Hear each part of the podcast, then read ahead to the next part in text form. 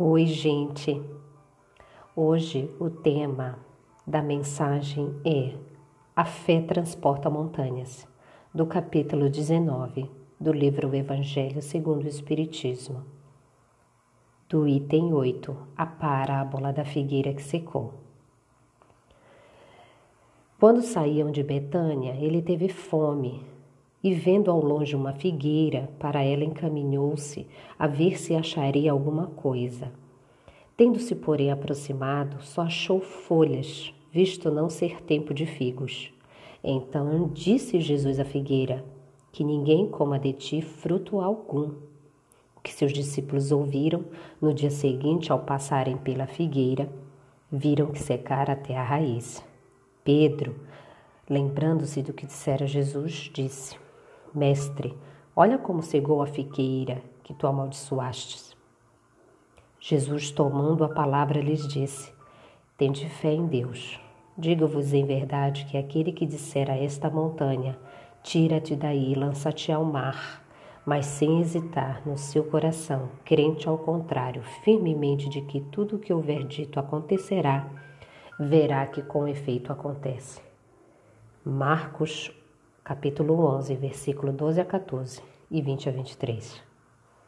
Kardec vai nos apresentar com esta abordagem. Kardec nos fala assim: A figueira que secou é o símbolo dos que apenas aparentam propensão para o bem, mas que em realidade nada de bom produzem dos oradores que mais brilho têm do que solidez, cujas palavras trazem superficial verniz, de sorte que agradam aos ouvidos, sem que, entretanto, revelem, quando percrutadas, algo de substancial para os corações. É de perguntar-se que proveito tiraram delas os que a escutaram. Simboliza também todos aqueles que, tendo meio de ser úteis, não são. Todas as utopias, todos os sistemas ocos, todas as doutrinas carentes de base sólida.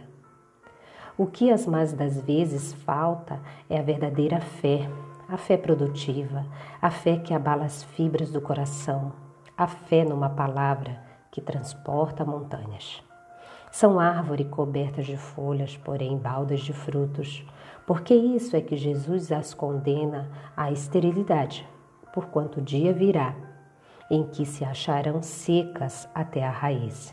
Quer dizer que todos os sistemas, todas as doutrinas que nenhum bem para a humanidade houverem produzido cairão reduzidas a nada que todos os homens deliberadamente inúteis, por não terem posto em ação os recursos que traziam consigo, serão tratados como a figueira que secou.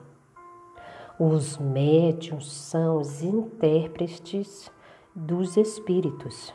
Suprem nestes últimos a falta de órgãos materiais pelos quais transmitam suas instruções Daí vem os serem dotados de faculdade para esse efeito.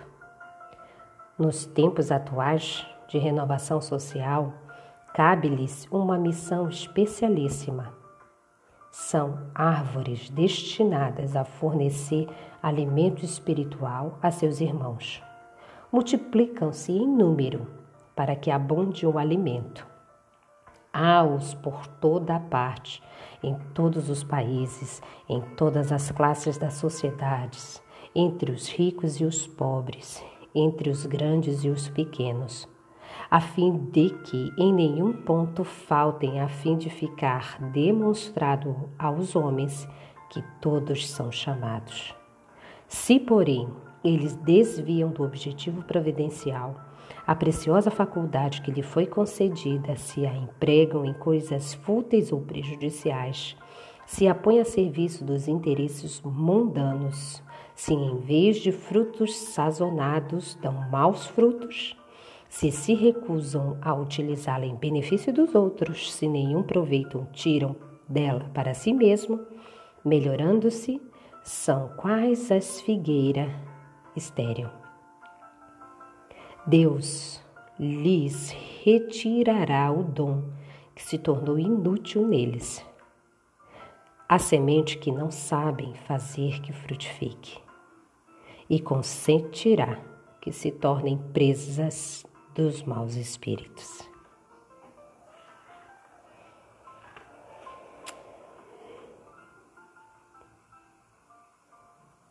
É preciso vigiar e orar. É preciso sermos éticos. É preciso discernir diante das belezas que temos nas mãos.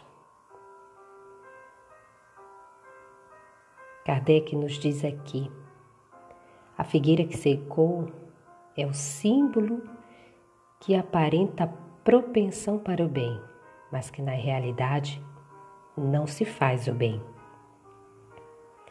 Então, ele, com todo o seu bom senso, vem nos fazer refletir que até em torno da mediunidade é que há tal responsabilidade, porque é chegado os tempos, e isso o próprio Jesus o disse quando ele falou do Consolador prometido.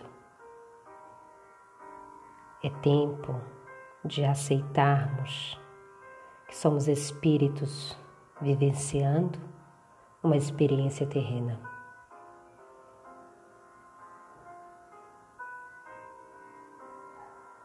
Até mais.